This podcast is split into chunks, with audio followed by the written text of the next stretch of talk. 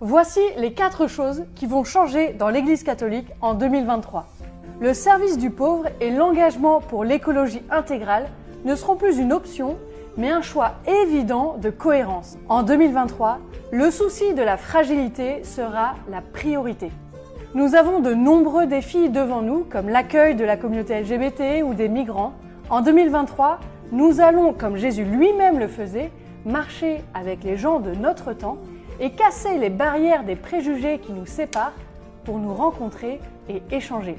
Nous savons très bien tous les dégâts que l'Église a causés par manque d'exemplarité et de courage de ses membres et ses représentants. En 2023, d'importants changements structurels seront mis en place. Le rôle des laïcs et des femmes sera complètement repensé pour vivre dans une Église simple et serviable. Enfin, le christianisme ne sera plus une affirmation identitaire qui renferme sur soi, mais une relation intime avec Dieu qui se donne dans l'amour de l'autre. En 2023, nous ferons preuve de créativité pour soigner la formation et la rencontre personnelle avec le Christ. Tout cela, c'est ma prière. Et il ne faut pas croire que ça va se faire en gueulant sur les évêques. Enfin, pas que. Comme disait Mère Teresa, ce qu'il y a à changer dans l'Église, c'est toi et moi. Alors c'est parti. Bonsoir à tous et bienvenue dans ce nouvel épisode du rendez-vous de la réaction. Ce soir, Pierre de Tirmont est avec moi à la technique et le pauvre est un peu malade. Cher Pierre de Tirmont, j'espère que vous allez euh, survivre à, cette émission. C'est la variole du singe, euh, c'est ça, non? Oh, je plaisante, c'est bon, euh, je plaisante, je plaisante. Alors ce soir, dans une première partie, chers amis, nous allons revenir un petit peu tout de même sur la figure de la, Ratzinger, le fameux donc Benoît XVI. Et dans une deuxième partie, je réfuterai ce que j'appelle la méthode Tibéri. Qu'est-ce que ça peut bien être cette méthode Tibéri employé par les conciliaires pour me porter à la contradiction? J'en profiterai également pour réfuter une autre erreur, qui est l'erreur du conclavisme. Donc cette émission sera placée sous le triple signe de euh, la réfutation, euh, donc bah, de l'erreur, et euh, donc réfutation du modernisme, du gallicanisme et du conclavisme. Voilà. Alors, comme vous le savez, nous nous, nous essayons de réagréger avec nos petits bras la qualité française et, catholique, et donc nous renvoyons à quelques chaînes amies et quelques adresses amies. Alors, tout d'abord, euh, si vous cherchez un bon bouquin catholique et ou contre-révolutionnaire, eh bien vous pouvez aller sur le site de nos amis du collectif Saint-Robert Bellarmin, qui font un énorme boulot maintenant depuis de longues années. Donc vraiment, je vous invite à les soutenir si vous le pouvez. Allez ensuite sur les chaînes amies que vous connaissez. Alors il y a des nouvelles chaînes catholiques, hein, ça c'est bien. Il 2022 a été une bonne année, hein, donc euh, idée de lecture catholique, euh, la vérité catholique. Donc c'est une chaîne québécoise, ce qui est quand même original et très heureux. Euh, il y a là aussi la chaîne de catholique provençal et puis récemment bah, il y a la chaîne de, de. Hein, dont la dernière vidéo s'appelle Adieu la fraternité Saint-Pédis, que je vous invite à aller voir et à booster un max, parce que ça vaut cher ce genre de vidéo. Voilà. Euh, charité bien ordonnée aussi, commençant par soi-même, un petit peu de pub pour la chaîne YouTube Défense de la foi. Si vous n'êtes pas sur Défense de la foi, je vous invite à y aller, à vous abonner, à partager. Sur cette chaîne, nous faisons des petits extraits de mes émissions euh, à des fins, je dirais, pédagogiques. Les derniers extraits, justement, concernent l'émission que j'avais faite en octobre sur justement Benoît XVI. Je vous invite à aller les voir, nous évoquons ses hérésies, on évoque comment il est devenu hérétique et son rôle à Vatican II. Normalement, le lien est en description. Euh, ensuite, euh, bah, comme vous le savez aussi, euh, nous faisons des, appels aux dons pour que vous souteniez un petit peu euh, la, qualité catholique, si je puis dire. Voilà. Donc, euh, je vous invite à soutenir, si vous le pouvez financièrement, eh bien l'école des Trois Saint-Jean. Pierre Tirmont, normalement, les liens des écoles sont en, description, qui est en Belgique. l'école de Notre-Dame Auxiliatrice, qui est en Bretagne, dans la commune. Alors, j'oublie tout le temps si on dit béton ou beton, je, je me trompe tout le temps. Et aussi, n'hésitez pas à soutenir la communauté catholique de l'œuvre de l'Étoile du Sud, euh, qui est dans le sud de la France. Je l'ai déjà dit, je le répète, euh, je sais que vous avez été généreux dans le passé, chers amis, euh, et vraiment de la part des intéressés, je tiens à vous en remercier. Vous démontrez que, bah voilà, la générosité catholique, ce ne sont pas des vains mots, tout simplement. Euh, qu'est-ce que j'oublie? Sans doute beaucoup de choses comme d'habitude. Euh, veuillez m'excuser. Euh, je peux d'ores et déjà annoncer, vous rappeler que la, prochaine fête des amis d'Alain Pascal aura lieu le 1er avril. Et d'ailleurs, Alain Pascal a une chaîne YouTube. je vous invite à aller la voir. Voilà. Bah écoutez, je pense qu'on peut commencer, mon cher Pierre Retirement. Donc, je, me suis senti contraint de, de, faire cette vidéo suite à la vague déferlante d'hommage à Benoît XVI au sein de la stratosphère. Stratosphère, qu'est-ce que je raconte moi? De la droitosphère. Eh, je, suis, fatigué moi, je suis fatigué, je suis fatigué, excusez-moi. Euh, disons-le, hein, j'ai trouvé ces éloges absolument odieux et déplacés parce que Benoît XVI, loin d'avoir été euh, un conservateur comme on nous le dit, a été un moderniste de la pire espèce, perfide. Et qu'est-ce qu'un moderniste de la pire espèce? C'est un moderniste qui dissimule le mal. Donc au mois d'octobre dernier, nous avions fait cette première émission sur Benoît XVI. Nous avons mis en description le lien, si vous ne l'avez pas vu, vraiment je vous invite à aller la voir celle-là, parce qu'elle est très dense et elle est très importante, parce qu'elle vous aidera à comprendre ce qu'est le modernisme. Donc, euh, dans cette émission, on a essayé de comprendre bah, ce qu'était le modernisme de Benoît XVI, qui pour les catholiques ne sera toujours que l'abbé Ratzinger, et aussi bah, de comprendre le modernisme tout court, puisque le modernisme, c'est le pire ennemi de l'Église, nous dit Saint Pidis. La matrice moderniste de Benoît XVI était la suivante, et il l'a exposée dans un discours à la Curie en décembre 2005, dans une sorte de discours-programme. Il nous dit ceci. À échéance régulière, la foi catholique, entre guillemets, hein, dans, la bouche de ces gens-là, euh, se concilie avec la forme de raison dominante de l'époque contemporaine. Et ce qu'a fait Vatican II selon lui. Vatican II a concilié la foi avec bah, l'idéologie des Lumières, enfin la philosophie des Lumières, l'existentialisme, le personnalisme, le kantisme, etc. Benoît XVI était donc un moderniste parce qu'il croyait et parce qu'il professait l'évolution du dogme, alors que le sens du dogme ne bouge pas.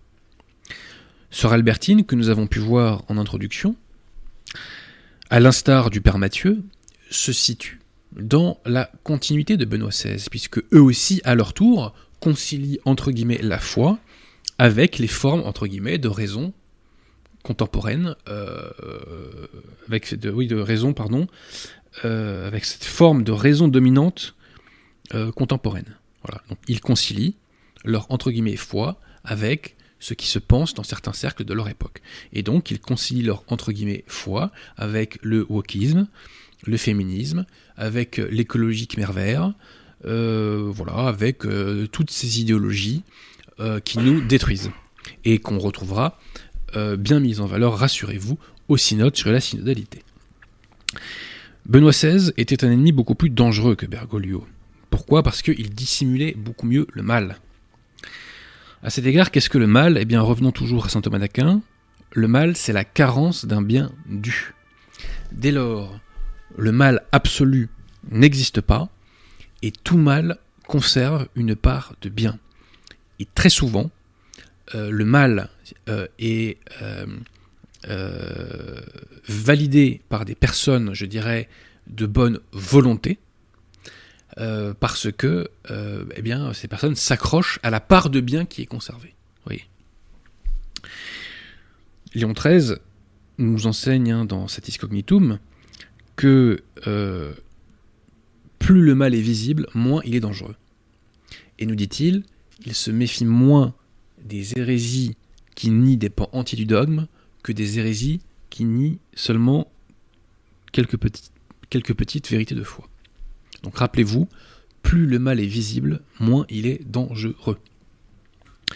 Qu'a fait Benoît XVI pour sauver le modernisme qui était sur le point d'imploser après le pontificat délirant de Jean-Paul II. Jean-Paul II qui a professé le salut universel, qui a fait assise, qui a fait une messe avec une femme à moitié nue, etc. Qu'a fait donc Benoît XVI Pour sauver le Novus Ordo, il a ralenti la dynamique moderniste en réinjectant une dose de bien. Il l'a ralenti grâce à deux leviers. Premier levier, il a intégré la fraternité Saint-Pédis dans la secte conciliaire, en levant les excommunications des évêques lefévristes.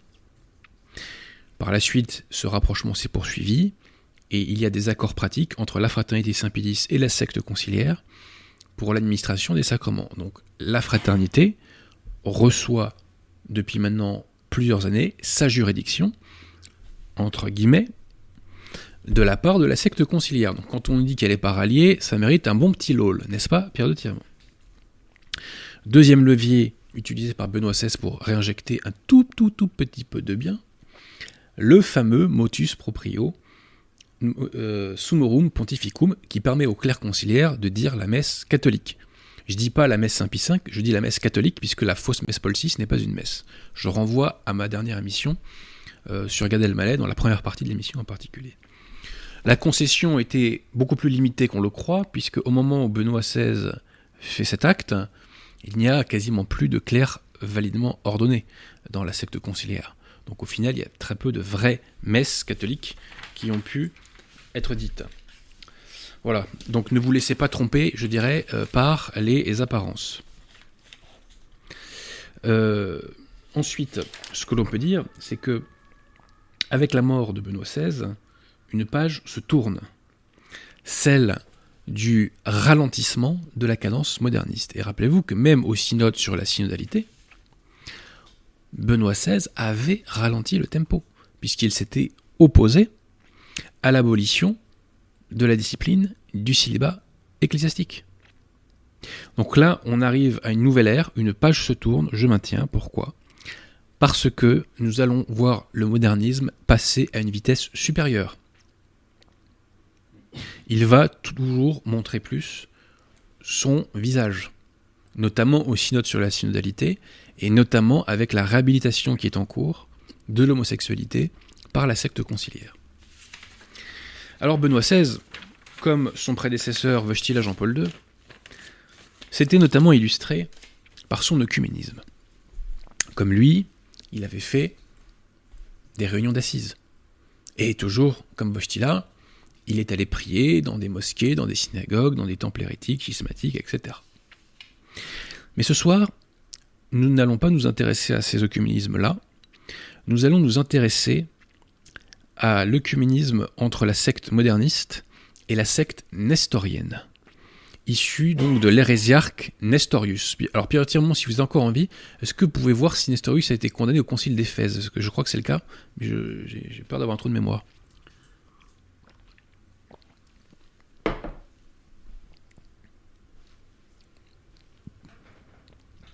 Concile d'Éphèse, condamnation de Nestorius?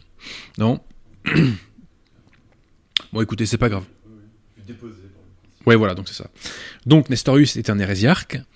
Euh, il s'est fait euh, donc euh, déposer par le Concile d'Éphèse, condamné par le Concile d'Éphèse, et les entre guillemets diocèses qui lui sont restés fidèles, eh bien, ont fondé la secte nestorienne, qui se fait appeler, retenez bien le nom, Église chaldéenne et assyrienne. Donc retenez bien ça. Hein le 20 juillet 2001. La Congrégation pour la doctrine de la foi, à la tête de laquelle se, trouve, se trouvait pardon, l'abbé Ratzinger, a fait publier un document qui confirme à 1000% ma précédente émission concernant l'invalidité de la fausse messe Paul VI. Dans ce document que j'ai sous les yeux et dont nous allons mettre des extraits, il est confirmé que pour la secte moderniste, les paroles de la consécration censées être prononcées in persona Christi doivent être un récit, elles doivent être dites narrativement, ce qui est donc contraire au Concile de Florence.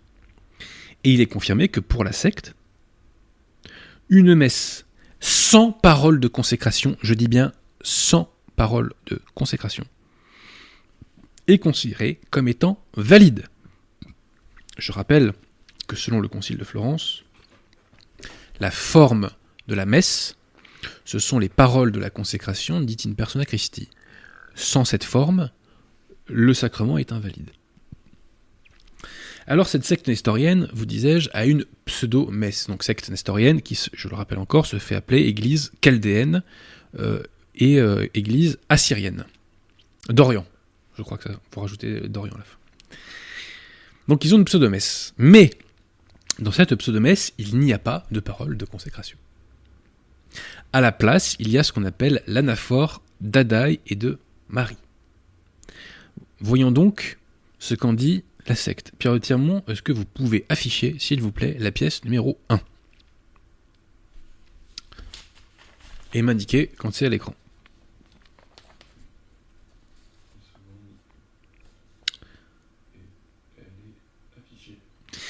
Alors, citation L'anaphore de Hadaï et Marie est singulière du fait que, depuis des temps immémoriaux, elle est utilisée sans récit de l'institution. La formule récit de l'institution est très importante, puisque par cette formule-là, on désigne les paroles de la consécration. Donc on voit qu'ils ne veulent pas employer les termes de paroles de la consécration, et ils nous confirment que les paroles de la consécration, pour eux, sont un récit. cela nous est confirmé. Plus loin. Sachant que l'Église catholique considère les paroles de l'institution eucharistique, donc de la consécration, comme partie intégrante et donc indispensable de l'anaphore ou prière eucharistique. Prière eucharistique. Là encore une fois, ils ne veulent pas dire canon de la messe. Ça leur écorcherait la bouche d'employer des formules trop tridentines. Et enfin, plus loin, on nous dit la congrégation pour la doctrine de la foi est parvenue à la conclusion que cet anaphore pouvait être considéré comme valide bien que donc il n'y a pas de parole de consécration dedans, je le répète. Alors Pierre Tirmont, quand vous serez revenu d'entre les morts, est-ce que vous pouvez mettre la pièce numéro 2 Car la question qui se pose est pourquoi est-ce que la secte considère comme valide une messe qui n'a pas de parole de consécration? Enfin, une messe qui n'a pas de parole de consécration. Alors, bah, il suffit de lire. Les paroles de l'institution, donc de la consécration, euh, de l'Eucharistie sont de fait présentes, finalement elles sont présentes, dans l'anaphore d'Adaï et de Marie. Accrochez-vous, hein. non pas sous la forme d'une narration cohérente et ad donc là, arrêt sur image, ils nous disent encore que les paroles qui doivent être dites in persona Christi sur le concile de Florence doivent être dites, selon eux, sous une forme donc de narration. Donc il ne faut pas dire les paroles, selon eux, de la consécration d'un mode intimatif ce qui, je le rappelle, est une cause d'invalidité de la fausse messe Paul VI. Cela nous est confirmé, et on voit que quand il n'y a plus besoin de tromper les conservateurs des années 60, on se lâche beaucoup plus. Donc, les paroles de la consécration, on ne les retrouve pas sous la forme d'une narration cohérente et littéram, mais de manière écologique et disséminée.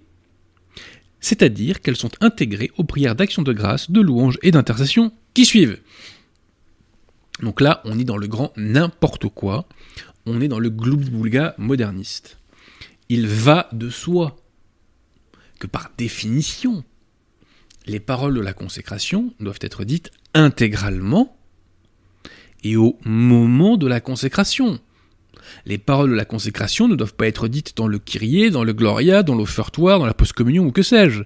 Les paroles de la consécration doivent être dites au moment de la consécration il n'est pas possible de démembrer les paroles de la consécration et de les dispatcher à gauche à droite. Sinon, eh bien, euh, on défait les paroles qui sont exigées par l'Église. Dès lors, si les paroles de la consécration ne sont pas dites intégralement au moment de la consécration, alors la formule utilisée dans le cadre de la messe de la secte nestorienne, eh bien donc cette formule, vous disais-je, n'est pas conforme aux exigences de l'Église. Et les paroles de la consécration ne sont pas dites. Donc la messe nestorienne, entre guillemets, est invalide. Mais comme vous l'avez constaté, selon la secte conciliaire, cette messe serait valide. J'ajoute que dans ce document, la secte invite à l'admission eucharistique euh, euh, euh, invite à l'admission euh, à l'Eucharistie, c'est ça, donc des fidèles de l'église chaldéenne et de l'église assyrienne d'Orient, qui, selon le propre texte, n'est pas en communion avec, entre guillemets, l'Église catholique. Donc ils ne se sont jamais ralliés à l'Église catholique d'une façon ou d'une autre, si vous voulez, ces gens. Et donc on invite à communier des hérétiques et des schismatiques. Jamais l'Église catholique n'a invité à communier des hérétiques et des schismatiques. Nous avons une preuve nouvelle que la secte moderniste n'est pas l'Église instituée par Jésus-Christ. Je le répète, jamais l'Église n'a invité des hérétiques et des schismatiques à communier. Jamais, jamais, jamais. Alors, nous en arrivons maintenant, chers amis, à la deuxième partie de l'émission, consacrée à ce que j'appelle la réfutation de la méthode Tibéri. Est-ce que le nom de Tibéri vous dit quelque chose, Pierre Tiron Allez, dites-moi la vérité. Un célèbre chanteur. Non, c'est pas vrai, c'est totalement faux. Je vous ai une blague. Tibéri, bah écoutez, je fais un petit clin d'œil à Madame Xavier Tibéri, femme de Jean Tibéri, ex-maire de Paris. Cette dernière avait été impliquée dans une affaire d'emploi fictif avec le Conseil général de l'Essonne. Et alors que l'affaire était très mal embarquée pour elle, au regard des pièces réunies par le juge d'instruction, eh bien, la procédure pénale a été annulée pour vice de procédure, qui a été soulevé donc par son avocat. Et au final, eh ben, il n'y a pas eu de procès grâce à ce vice de procédure. Donc qu'est-ce que j'appelle la méthode Tibéri? C'est ceci. On évite un procès dévastateur presque perdu d'avance grâce à des vices de procédure qui annulent tout. Et comme ça, on ne traite pas du fond du dossier. Des conciliaires se sachant perdus euh, sur le fond du débat, puisqu'ils sont incapables de démontrer l'herméneutique de la continuité entre l'enseignement de l'Église et celui de la secte conciliaire, eh bien, nous opposent des pseudo-vices de procédure censés venir invalider la position non unacum. L'idée est la suivante. Ils nous disent Ne soyez pas troublés par Pachamama. Ne soyez pas troublés par la femme en moitié nue dans euh, la messe de Jean-Paul II. Ne soyez pas troublés par Jean-Paul II qui professe le salut universel, qui fait les réunions d'assises, qui embrasse le Coran, qui déclare que Saint Jean-Baptiste euh, bénisse l'islam. Ne soyez pas troublés par ça. Ne soyez pas troublés par la validation de messes qui n'ont pas de parole de consécration. Ne soyez pas troublés par Sœur Albertine, par le Père Mathieu, par la réhabilitation en cours de l'homosexualité au sein de la secte conciliaire. Ne soyez pas troublés par les hérésies à répétition de Bergoglio. Ne soyez pas troublés quand il vous dit que les relations sexuelles en mariage ne sont pas un péché mortel, lorsqu'il vous dit que les apostats font partie de la communion des saints. Ne soyez pas troublés lorsque Bergoglio enseigne entre guillemets infailliblement que l'Église catholique a porté atteinte à la dignité humaine et a agi contre les évangiles lorsqu'elle a approuvé infailliblement la peine de mort.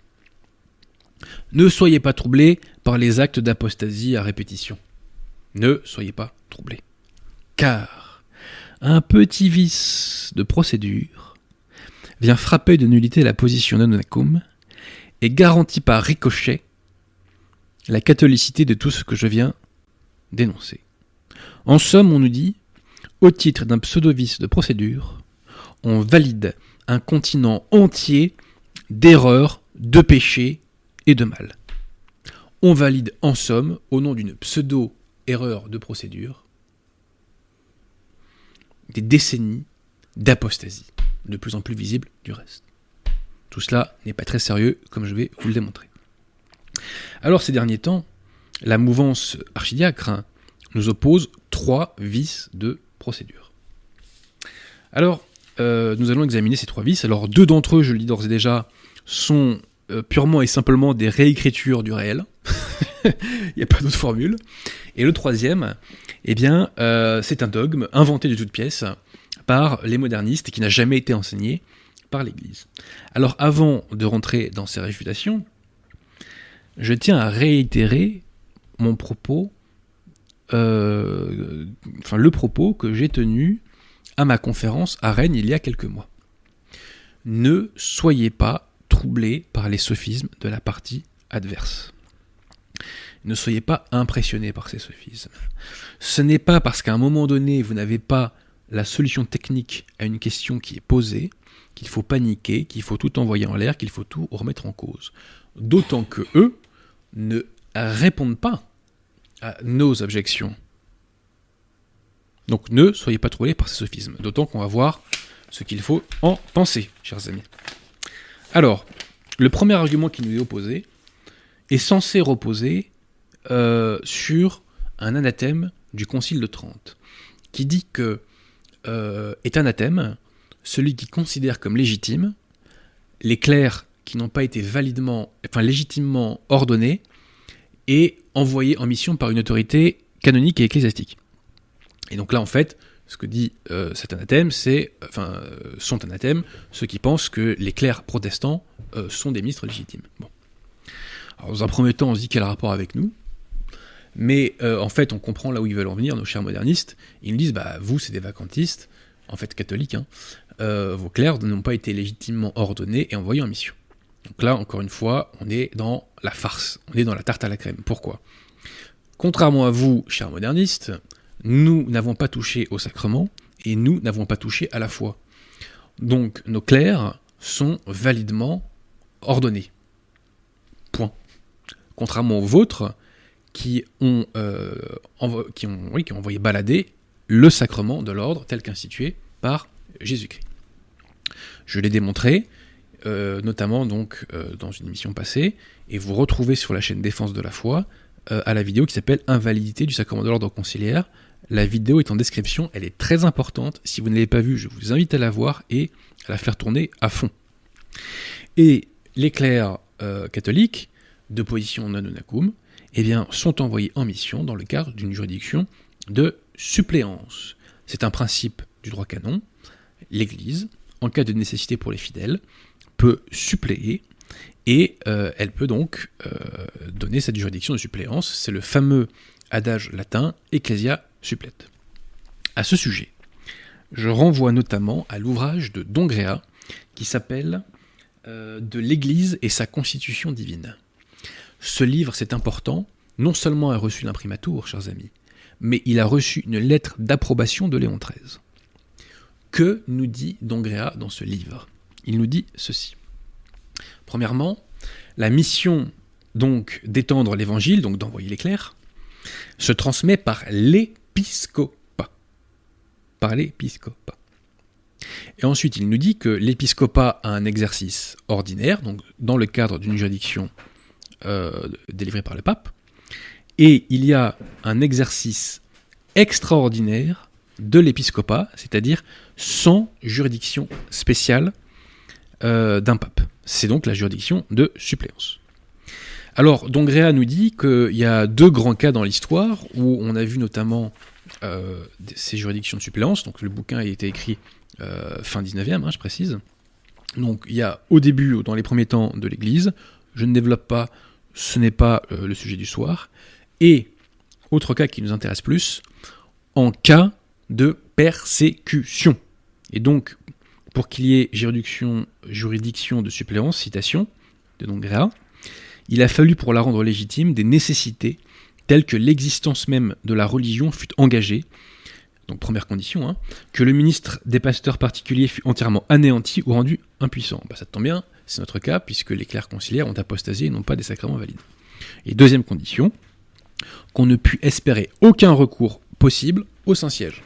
Ça tombe bien, entre guillemets, c'est notre situation, puisqu'il n'y a pas de pape, donc on ne, peut, pas faire de recours au Saint-Siège. Donc ces deux conditions sont réunies et s'appliquent à nous. Mais euh, poursuivons. Que nous dit euh, Dongréa Et là, c'est un peu piquant. On vit ainsi au, IVe siècle, Saint Eusèbe de Samosate parcourir les églises d'Orient dévastées par les Ariens et leur ordonner des pasteurs orthodoxes sans avoir sur elles de juridiction spéciale. Je répète, sans avoir sur elles de juridiction spéciale. Et j'ajoute que selon l'abbé Fleury, euh, n'a pas seulement ordonné euh, des prêtres, il a fait apparemment aussi des évêques. Et donc je poursuis, ce sont là des actions vraiment extraordinaires, comme les circonstances qui en ont été l'occasion. Donc, je résume, nos clercs sont légitimement ordonnés parce que nous n'avons abandonné ni la foi, ni euh, les sacrements, nous sommes la hiérarchie légitime, et ils sont envoyés en mission au titre d'une juridiction de suppléance. Et nous saluons la mémoire de Saint Eusèbe de Samosate. Alors, on va rester un, court instant, chers amis, hein, sur euh, la juridiction de suppléance, car euh, cela va nous permettre de réfuter une autre erreur qui ne vient pas des modernistes, qui est l'erreur conclaviste. Alors, soyons très clairs. Il n'y a, alors je vous parle, absolument aucune panique à avoir, et il n'y a aucune menace conclaviste. Pourquoi? Parce que les évêques de Nunagum sont contre, la quasi-totalité euh, des clercs sont contre, et la quasi-totalité des fidèles sont contre. Donc le débat de ce point de vue-là est clos. Mais l'Église nous apprend que euh, il ne faut pas attendre qu'une erreur soit répandue et qu'elle ait troublé les esprits, voire qu'elle ait fait apostasier, pour la combattre. L'Église nous apprend que l'erreur n'a aucun droit à l'existence. Donc l'erreur doit être combattue par un catholique par définition. L'abbé Aubry a de très belles pages sur citation la guerre sanglante qu'il faut mener à l'erreur. Alors, qu'est-ce que c'est le conclavisme? Eh bien, le conclavisme, c'est l'erreur qui consiste à vouloir faire élire un pape dans le cadre d'une juridiction de suppléance. Je ne parle même pas des cas encore plus graves et farfelus dans lesquels des personnes veulent faire élire entre guillemets un pape alors qu'ils n'ont même pas de clair valide. On met, on met ça de, côté, euh, le cas est entendu.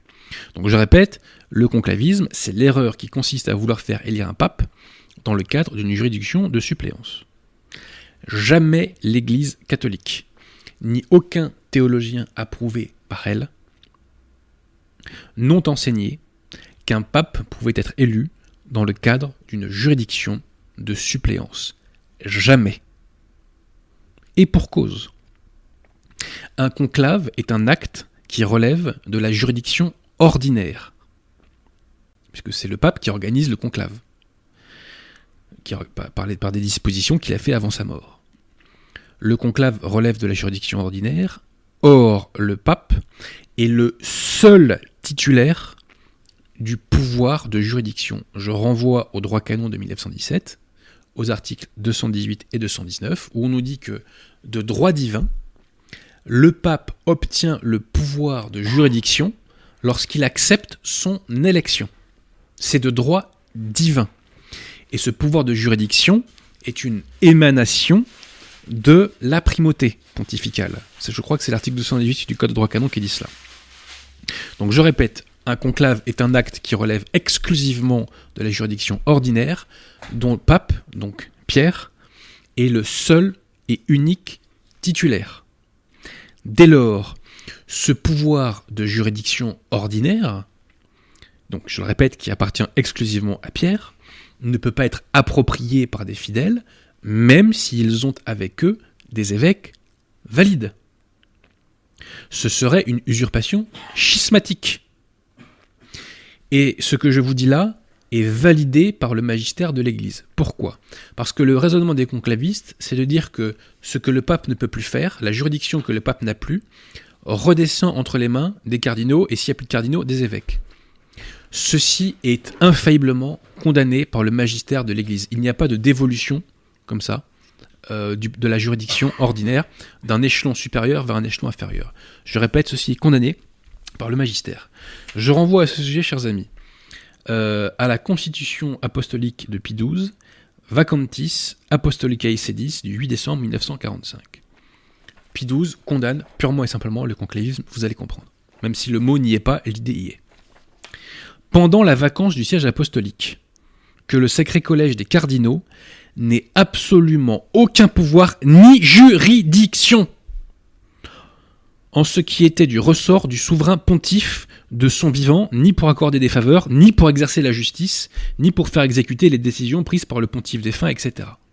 Je répète, pendant la vacance du siège apostolique, que le sacré collège des cardinaux n'ait absolument aucun pouvoir ni juridiction. Donc ce que nous dit Pie là, c'est que la juridiction qui est à Pierre, pendant la vacance de siège, ne redescend pas aux cardinaux.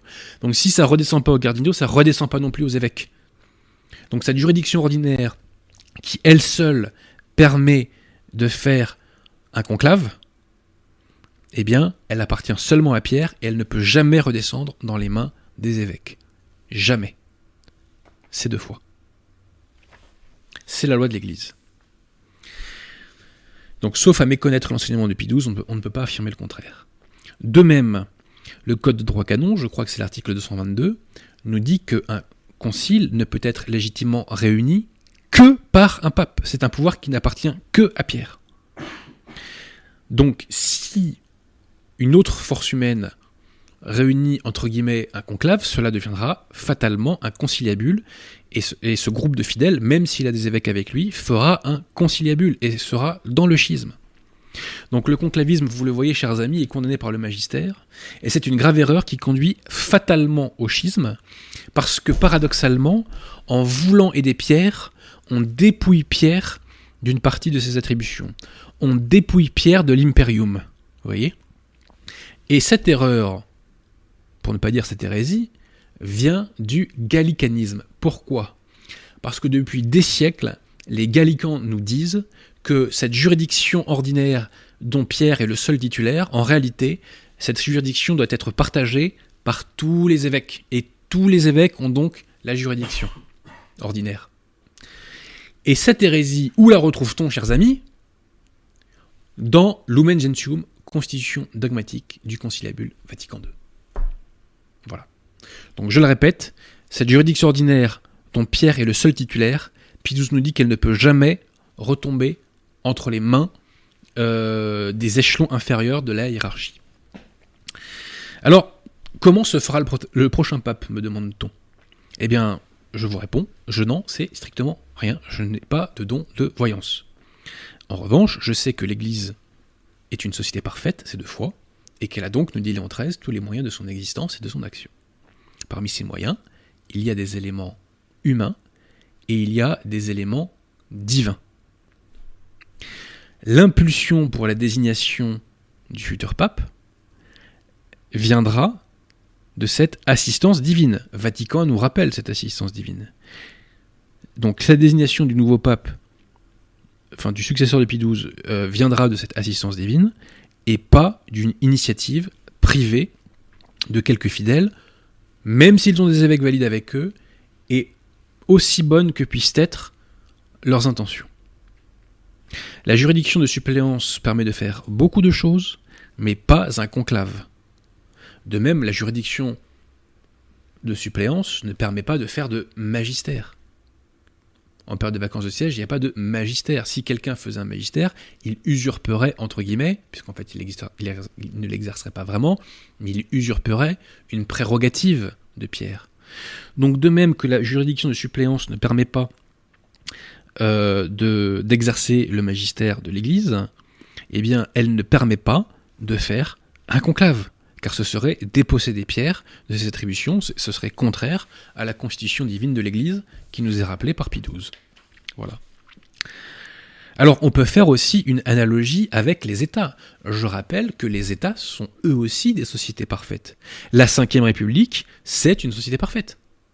Alors que pourtant il y a le mariage gay, il y a l'interdiction de la peine de mort, il y a la légalisation de etc. Mais techniquement, c'est un État, c'est une société parfaite le fait que partout dans le monde, il y ait des États qui promulguent des lois antinaturelles et anticatholiques, n'empêche pas le fait que les États sont des sociétés parfaites. Ça ne veut pas dire que les États n'existent plus. Comprenez bien l'analogie, chers amis. Ça veut dire simplement que pour des motifs humains momentanés, eh bien, euh, il n'est pas possible qu'il y ait un passage de la puissance à l'acte. Pour des motifs humains momentanés. Mais cela ne va pas durer tout simplement. Voilà. Je le répète, c'est pas parce que les États, qui sont des sociétés parfaites censées défendre le bien commun, promulguent une législation anticatholique et antinaturelle, que les États n'existent pas. Ils existent toujours. Voilà. Mais il y a un problème euh, du passage, je dirais, de la puissance à l'acte. Voilà. Donc la providence est à l'œuvre, chers amis. Faisons-lui confiance. Il y a une part humaine dans le combat, que j'ai rappelé d'ailleurs à ma conférence de Rennes, mais ne mettons pas au défi le bon Dieu. D'autant que la Providence donne de très bons signes d'encouragement. Il y a, chers amis, la conversion de l'abbé Vigano. Il y a le synode sur la synodalité qui permet au mal de se divulguer toujours plus. Et il y a toutes ces conversions auxquelles nous assistons dans les chapelles qui sont de plus en plus remplies partout en France.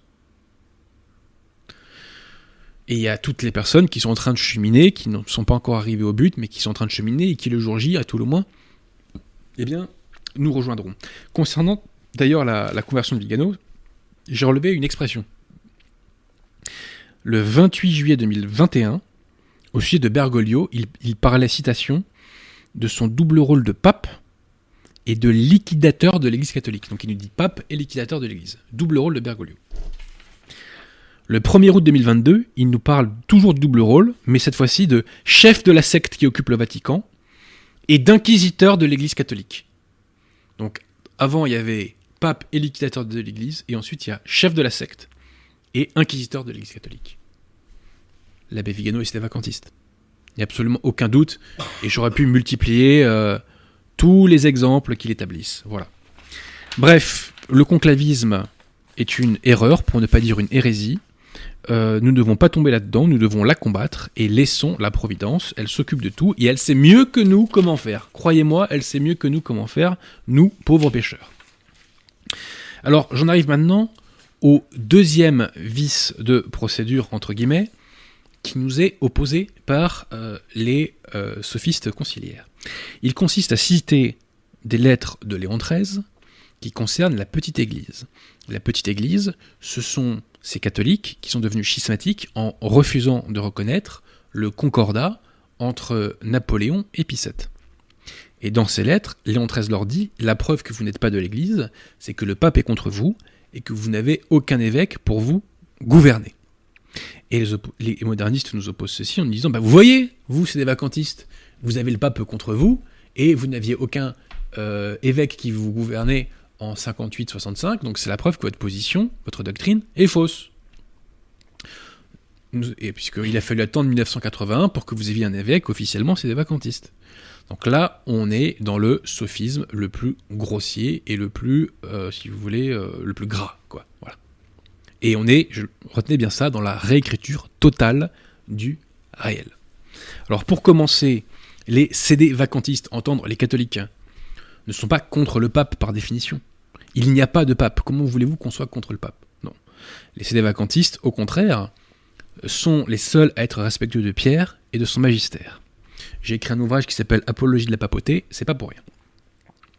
Ensuite, la réécriture du réel se poursuit, puisque les modernistes conciliaires présentent le sédévacantisme pour ce qu'il n'est pas, et le définissent pour ce qu'il n'est pas. Le sédévacantisme n'est pas une doctrine, contrairement à ce que vous dites. Le sédévacantisme, c'est le catholicisme tout court. C'est le catholicisme appliqué à la situation actuelle. C'est la réaction catholique au modernisme.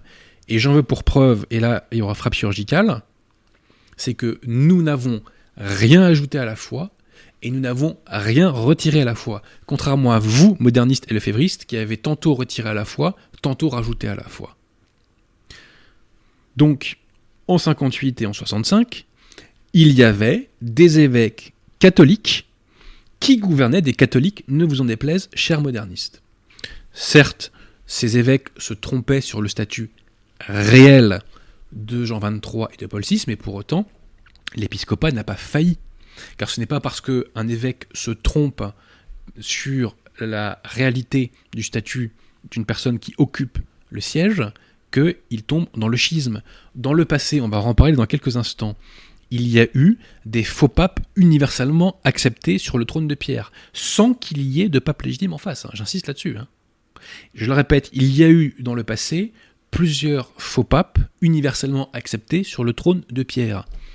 Les évêques qui à l'époque se sont soumis à ces imposteurs ne sont pas devenus schismatiques pour autant.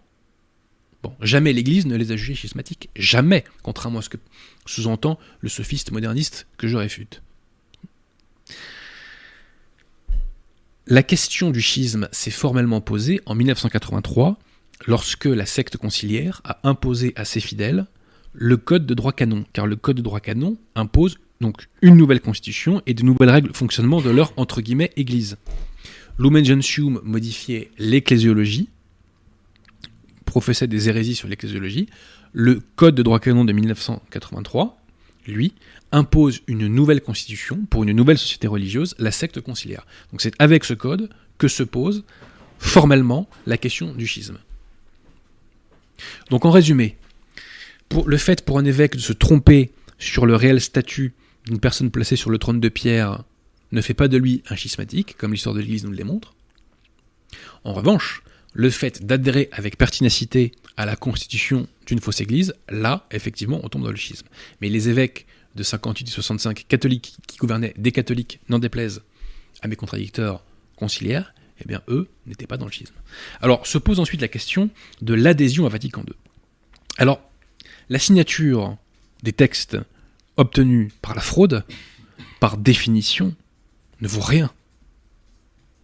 Or, c'est par la fraude que furent obtenues la plupart des signatures au conciliabule Vatican II. La plupart des évêques ont suivi le mouvement parce qu'ils pensaient qu'ils avaient en face d'eux un pape légitime, en la personne de Paul VI. Alors, je le répète, une signature obtenue par la fraude n'a absolument aucune valeur d'adhésion. Si ensuite il y a pertinacité de la part des signataires et qu'ils adhèrent au faux véhiculé par Vatican II, là effectivement, ils partent de la foi et ils deviennent hérétiques. Mais, encore une fois, un consentement qui a été euh, emporté de la sorte, euh, un consentement qui est obtenu par la fraude, une adhésion qui est obtenue par la fraude, ça ne vaut rigoureusement rien. Et les évêques qui se sont, qui se sont ressaisis n'ont pas perdu la foi. Au pire, ils ont pu commettre une hérésie matérielle sous l'effet d'une tromperie, ce qui peut arriver à n'importe qui. Excusez-moi, mais euh, quand on est persuadé d'avoir le pape en face de nous et que le pape nous dit ceci est la vérité en matière de foi et de mœurs, même si notre esprit, dans un premier temps, a peut-être du mal à l'intégrer, bah, on se soumet quand on est un bon catholique. C'est évident. Donc je le répète, c'est par la fraude qu'ont été obtenues les signatures à Vatican II. Donc les monseigneurs Lefebvre, monseigneur Courte, monseigneur Castromayer, et peut-être d'autres, à considérer qu'ils aient bien signé ces textes, ceux qui se discutent, ceux qui discutent, contrairement à ce qu'on disait moderniste par des sophismes, donc à considérer qu'ils ont bien signé ces textes, eh bien ils n'ont pas été pertinaces, et l'erreur éventuelle euh, qu'ils auraient pu euh, commettre est en partie excusée par la tromperie dont ils ont été victimes. Donc l'épiscopat n'a pas défailli. D'ailleurs, a-t-il fallu attendre 1981 pour avoir un évêque sédévacantiste? La réponse est non. Et là, euh, a fait très fort. Franchement, il a fait très fort. Il nous explique que Monseigneur Courts n'était pas sédévacantiste. Monseigneur Courts, en 1973, en dehors de tout canot conciliaire, a ordonné l'abbé Gunther Stork, futur Monseigneur Stork, sacré par Monseigneur Gare Delaurier et vous dites qu'il est pas des vacantistes. Alors que euh, si il euh, s'il avait vraiment cru que la structure conciliaire et la secte et, l'Église instituée par Jésus-Christ, ce qu'il a fait là est un péché mortel. Un évêque qui ordonne sans pouvoir de juridiction euh, un, prêtre est comme un péché mortel, c'est évident, c'est évident. On est au moins suspens à Evinis, euh, voire excommunié quand on fait ça. Donc la preuve que Monseigneur Kutsch ne considérait pas que la fausse autorité conciliaire est l'autorité, c'est qu'il a fait, euh, il a ordonné, en plus, un futur évêque des vacantistes. Donc franchement, euh, archidiacre, vous n'êtes pas très inspiré. Hein. Donc vous pouvez nous dire que Monseigneur Kutsch n'était pas c'était vacantiste. Vous pouvez nous dire qu'il était moderniste, qu'il était conciliaire si vous voulez. Vous pouvez nous dire qu'il adhérait à la liberté religieuse. Hein. Vous pouvez nous dire tout ce que vous voulez. Hein. Vous pouvez dire aussi que ceci est une voiture. Voilà, on peut pas s'arrêter. Bon, tout ça n'est pas sérieux, c'est pas factuellement sérieux. Mais je poursuis, chers amis. Et là, chers modernistes, je retourne cet argument contre vous. Vous nous dites qu'il n'y avait pas d'évêques qui avaient notre position en 58-65. Je réponds à cela que c'est faux, puisqu'il y avait des évêques catholiques qui gouvernaient des catholiques en 58-65. Mais en revanche, chers modernistes conciliaires qui m'écoutaient, y avait-il en 58 et 65 des évêques qui adoraient Pachamama? Y avait-il des évêques qui embrassaient le Coran? Des évêques qui pensaient qu'une messe pouvait être valide sans parole de consécration. Y avait-il des évêques qui professaient le salut universel? Y avait-il des évêques qui enseignaient que les relations sexuelles en mariage ne sont pas des péchés mortels? Y a-t-il des évêques qui disaient que les apostats font partie de la communion des saints? Y avait-il des évêques qui pensaient que l'Église a fauté et a porté atteinte à la dignité humaine et a agi contre les évangiles en approuvant infailliblement la peine de mort? La réponse est non. Et vous le savez. Donc à l'époque, il n'y avait aucun évêque euh, qui gouvernait des gens qui avaient votre doctrine. Il n'y avait aucun évêque qui avait votre doctrine. Donc c'est bien la preuve que c'est vous qui êtes dans le faux, et cet argument de Léon XIII se retourne à 1000% contre vous. Je le répète, à l'époque, il n'y avait aucun évêque qui professait vos erreurs, qui avait votre pastoral, etc., etc., etc., et qui adhérait à vos hérésies. Et vous savez très bien que ce que je dis est exact. Vous le savez très bien. Alors j'en arrive maintenant au dernier vice de procédure qui nous est opposé. Donc là, c'est pas tout à fait une réécriture de réel, encore que, encore que, puisque on nous les, modernistes imposent tout simplement un faux dogme qu'ils appellent l'acceptation pacifique universelle. Selon ce dogme, dont d'ailleurs euh, les contours ne sont pas très clairs à les écouter, eh bien on a la certitude qu'un pape est légitime lorsqu'il a été euh, universellement accepté. Alors, la première imprécision, accepté par qui? Par les catholiques dans leur ensemble? Par les cardinaux? Par les évêques? On ne sait pas, c'est pas précisé. On ne sait pas qui est, je dirais, le, sujet euh, acceptant. Deuxième imprécision, accepter quoi? Accepter l'élection ou accepter le pseudo-pontificat, le règne? On ne sait pas. Donc c'est un dogme totalement flou. Entre guillemets dogme, hein, parce que je, le répète, c'est ceux qui l'ont inventé. C'est un dogme totalement flou. Totalement flou. Alors soyons clairs, il a existé des théologiens, et encore pas beaucoup, qui ont parlé de l'acceptation pacifique universelle. Certains d'entre eux étaient des théologiens respectables, d'autres, comme Journet, étaient des modernistes.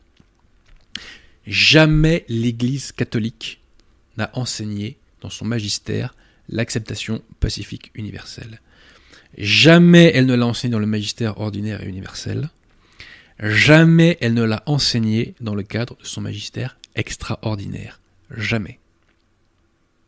Et jamais dans son droit canon non plus. D'ailleurs, l'histoire nous le confirme, puisqu'elle vient confirmer ce que je vous dis là. Puisque dans l'histoire de l'Église, je vous l'ai déjà dit, à plusieurs reprises, nous avons eu sur le trône de Pierre des faux papes universellement acceptés. Et quand je dis cela, ça veut dire sans pape légitime en face. Je ne parle pas d'antipape quand je dis ça. Je parle de faux papes universellement acceptés. Je vais vous en citer cinq ce soir, chers amis. L'histoire de l'Église est absolument passionnante et elle nous donne des munitions supplémentaires pour attaquer la secte conciliaire. Alors le premier faux pape dont je vais vous parler qui a été universellement accepté, c'est le faux pape Boniface VI. Boniface VI usurpe le siège en mai 896, euh, pas 1896, hein, en 896.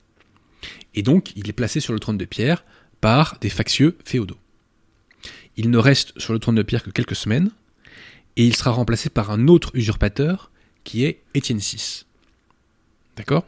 Qui est lui aussi un intrus, on parlera d'Étienne VI tout à l'heure. En l'an 898, le pape légitime Jean IX va faire un concile à Rome, le concile de Rome donc. Et dans ce concile, il va casser, il va annuler l'élection de Boniface VI. S'il la casse, c'est bien qu'aux yeux du monde, Boniface VI était encore pape et qu'il y avait un besoin de clarification. Et ce besoin de clarification donc a été apporté par Jean IX, et il casse l'élection de Boniface VI et il dit qu'il ne doit pas être compté au rang des papes. Arrive ensuite l'autre faux pape, qui est, euh, qui est euh, Étienne VI. Alors je précise que ce que je vous dis là s'appuie sur le les travaux d'historiens prestigieux approuvés par l'Église. L'abbé d'Arras et le cardinal Baronius, cardinal du XVIe siècle. Alors, que nous, dit, euh, que nous disent l'abbé d'Arras et Baronius sur Étienne VI Ils disent ceci, donc citation de Baronius, un intrus, Étienne VI, fut substitué à un intrus, Boniface VI, dont je viens de vous parler. Commentaire de l'abbé d'Arras. Malgré le vice radical de son intrusion, je précise que Étienne VI, c'est le pape, entre guillemets, enfin c'est le faux pape, qui a fait le fameux concile cadavérique. Hein. Malgré le vice radical de son intrusion, ce pontife fut réellement reconnu par les diverses églises d'Occident. Durant les 13 mois donc de son usurpé, il administra sans contexte, sans conteste et correspondit avec les divers diocèses de la chrétienté. C'est pour ce motif que son nom n'a pas été rayé du catalogue officiel des papes, et qu'on le lit encore aujourd'hui dans l'annuaire pontifical de Rome. Baronius a fait à ce sujet une observation aussi judicieuse en soi qu'importante au point de vue de l'histoire ecclésiastique. il a écouté cette citation de Baronius parce qu'il réfute en règle euh, l'acceptation pacifique universelle. Vous allez voir. Donc, citation de Baronius. Parmi les pontifes intrus, quelques-uns ont été maintenus depuis et d'autres rayés au catalogue des papes. Boniface VI, par exemple, eut son nom biffé, Étienne VI fut maintenu. Cette différence tient à ce que pour éviter un schisme formel, le clergé romain préféra tolérer une intrusion plutôt que de s'exposer à ensanglanter peut-être les comices qu'il lui fallut réunir pour l'élection du pontife légitime. Et là, la frappe chirurgicale arrive. Dès lors, toutes les provinces de l'Église dans le monde entier acceptèrent l'autorité de ces intrus et leur obéirent comme s'ils eussent été de véritables vicaires de Jésus-Christ, de légitimes successeurs des apôtres. Je répète, dès lors, toutes les provinces de l'Église, donc là c'est acceptation universelle, hein, dans le monde entier, acceptèrent l'autorité de ces intrus et leur obéir comme s'ils eussent été, comme s'ils eussent été, chers amis. Donc c'est donc qu'ils ne les étaient pas, de véritables vicaires de Jésus-Christ, de légitimes successeurs du prince des apôtres. Baronius réfute l'acceptation pacifique universelle. Alors poursuivons, je vais vous dire un petit mot euh, d'un autre faux pape qui est Christophore. Christophore a usurpé le trône de, Pierre en 903, en l'an 903, puisqu'il a mis en prison euh, le pape Léon V qui euh, est mort quelque temps après. Donc, Christophore nous dit l'abbé d'Arras, citation, fut accepté comme pape. Euh, alors, ce qui est très intéressant, ce qui est même fascinant avec Christophore, c'est qu'il était si bien accepté comme pape que pour le retirer de la liste des papes, il a fallu attendre le début du XXe siècle. C'est-à-dire que pendant mille ans, on a considéré Christophore comme pape. Pendant mille ans, il a été universellement accepté, et l'Église l'a finalement retiré de la liste des papes. C'est un échec et mat en règle. Christophore va être destitué euh, par un autre faux pape qui lui aussi va usurper le trône de Pierre, qui s'appelle Sergius III. Citation de Baronius au sujet de, Sergius III. Il usurpa à main armée le siège apostolique. Ce ne fut point un pontife légitime, mais un intrus. Je répète, ce ne fut point un pontife légitime, mais un intrus. C'est pas Adrien Bosy qui dit ça. C'est le cardinal Baronius. Pape approuvé, euh, historien approuvé par l'Église. Et je poursuis. Citons l'abbé d'Arras au sujet de Sergius III. Sergius fut accepté comme véritable pontife par l'univers catholique il fut accepté par l'univers catholique. Donc on nous dit que Sergius a été universellement accepté. Et pourtant, c'était un, faux pape. Donc ce qui est intéressant, c'est que quand vous prenez le faux règne, enfin le règne usurpé de Christophore, plus le règne usurpé de Sergius III, donc tous les deux des faux papes, on obtient huit années de suite de vacances de siège. C'est l'une des plus longues périodes de vacances de siège avant Vatican II. Et enfin, dernier faux pape que je vais vous évoquer, c'est Benoît IX. Benoît IX est un faux pape parce qu'il a été élu dans le cadre d'une élection simoniaque à l'âge de 12 ans, disent les auteurs les plus optimistes. Euh, euh, Baronius, lui, pense qu'il a été euh, élu à l'âge de 9 ans. En outre, l'abbé d'Arras soulève qu'il y a lieu de douter du fait qu'il ait été un jour ordonné. Pourquoi? Parce que euh, ce jeune donc euh, et ce pauvre Benoît IX, parce que c'était une victime, hein, il n'a rien demandé à la base, hein, eh bien, euh, alors qu'il était censé être pape, a voulu se marier. Et il y a des démarches officielles de sa part pour épouser plus, je ne sais plus quelle femme de la féodalité.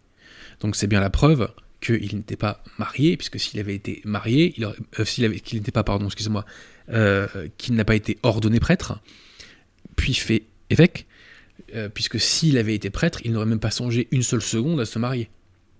Et personne autour de lui euh, ne lui aurait euh, laissé, je dirais, cet espoir-là.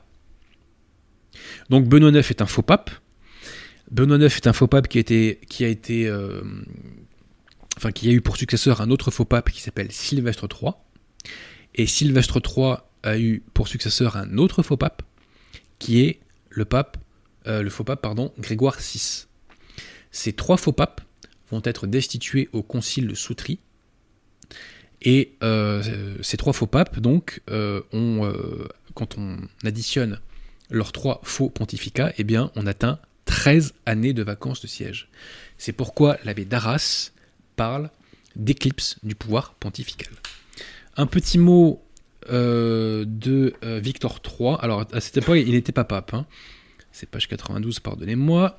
Donc euh, l'abbé Didier, futur Victor III, donc relate tous ces événements dans une lettre qu'on a retrouvée, et il dit Il y eut une période lamentable durant laquelle le siège apostolique fut occupé par des pontifes qui n'en avaient que le nom seul. Et donc, qu'est-ce que c'est ce que c'est là? Oui, voilà. Et donc, on a une lettre de Clément III aussi, hein, dans lequel il nous dit donc le nouveau pape euh, Clément II, pardon, qui sera le successeur, lui, et successeur légitime de ces trois imposteurs. Donc, le nouveau pape Clément II nous dit Jacques von Vigenendelle, c'est un Belge, excusez-moi, hein, j'ai du mal à, prononcer. Donc, dans son article Silence autour du, concile de Soutry, il nous dit donc le nouveau pape Clément II déclare que ses trois prédécesseurs ont acquis leur charge par le vol, entendant par la simonie, qu'ils ont été tous trois déposés dans une assemblée composée de personnes saintes, etc. etc., etc. Donc je précise qu'on ne peut pas juger un pape. C'est un principe élémentaire de la constitution divine de l'Église du droit canon. Le premier siège n'est jugé par personne.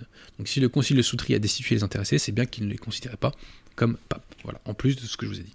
Donc en conclusion là-dessus, chers amis, l'acceptation pacifique universelle n'a jamais été enseigné par le magistère de l'Église, jamais. Et l'histoire nous confirme qu'il y a eu des faux papes universellement acceptés. Et rappelez-vous quand même l'affaire de Christophore qui est quand même extraordinaire. Pendant mille ans, il a été universellement accepté. Et au début euh, du, euh, du, euh, XXe siècle, eh bien, il était retiré de la liste des papes. Mais comme je vous l'ai dit, c'était pas le seul faux pape universellement accepté dans l'histoire de l'Église. J'en ai terminé, Pierre Tirmont. Avons-nous des questions? Remercions les dons. Euh, merci, Marie Grenier et Charles Julien pour leurs dons. Euh, quelques questions J'ai pas tout pris. On va pas en prendre beaucoup parce que Pierre Dès que je parle, je tous, donc c'est embêtant. Euh, on te demande ce que tu penses des enseignements liturgiques de Denis Crouan. Je connais pas du tout. très bien. Qu'est-ce que tu penses de Mater Boni Concili J'ai appris de sources sûres pas mal de choses vraiment pas ouf au sujet de ce qui semble être une secte. J'ai pas entendu la question. Mater Boni Concili. Oh, écoutez, arrêtez. Eh, franchement, les calomnies sur l'institut et, sont ridicules, quoi. Changez de disque. Changez de disque. On peut critiquer, hein. Moi, je suis pas d'accord avec euh, la thèse qu'ils défendent, mais euh, voilà, quoi. Vous savez, c'est comme il y, a, quelques mois de ça, on m'avait évoqué euh, des, des, affaires assez poisseuses sur Williamson. Peut-être que ces affaires sont vraies, j'en sais rien, mais je n'en sais rien. Voilà. Donc, si on veut critiquer Williamson, on attaque sa doctrine. Point.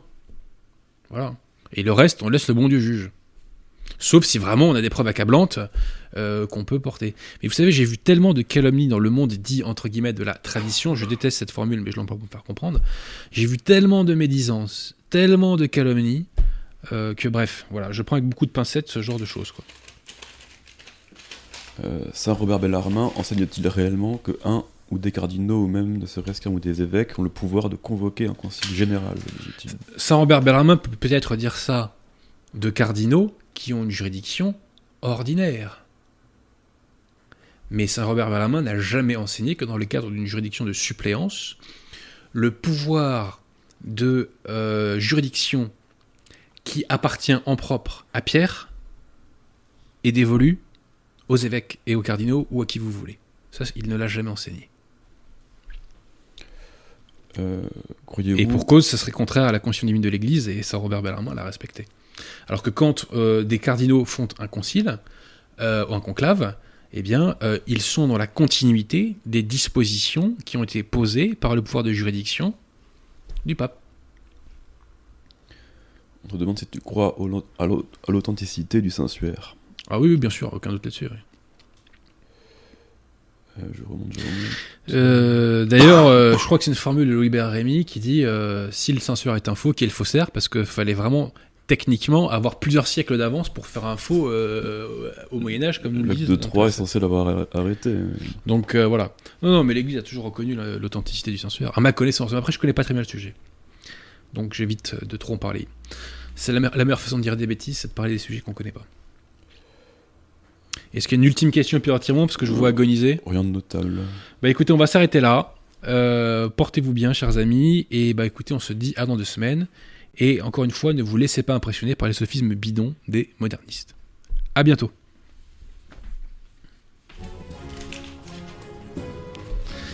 Est-ce